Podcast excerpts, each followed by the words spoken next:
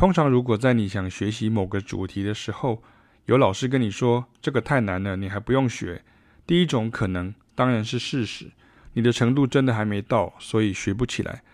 但是我的经验却也发现，有些老师这样说，是因为他或他真的不会你想学的东西。但是这样的老师可以运用权威把学生压住，甚至会有加强版的说辞，学这个在台湾没用。另外一种就是，譬如讲到即兴彩谱要不要写下来，或者跟着速度练的，有一派的说法是不需要，直接用听的、用感受的就好。问题是初学者经常是无法分辨音乐语言的使用模式，所以对他们而言，听起来都像是天书，遑论跟上了。这时候如果完全靠听了就可以，那不是有天分，就是格外用功了。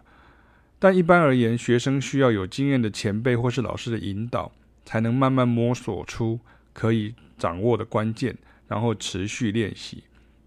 所以这一点也是跟第一种状况的第二点一样，也有可能是有的老师本身做不到，或是他的能力有限，就变成有一种吃不到葡萄就说葡萄酸的心态。而当内行人去检视持这种观点的老师演奏或教学时，可能就真的会听到一种极限，大概就是这样的状况了。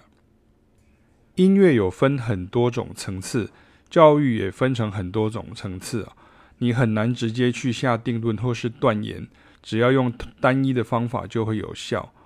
我整理这样思绪的目的啊，也不是要学生去批评什么老师。或是反驳啊、比战啊、论述什么观点啊，我觉得这都很浪费时间。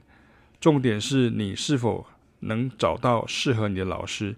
带着你学会你想学的音乐，这才是重点，而不是在网络上浏览来比较去看热闹或自以为是，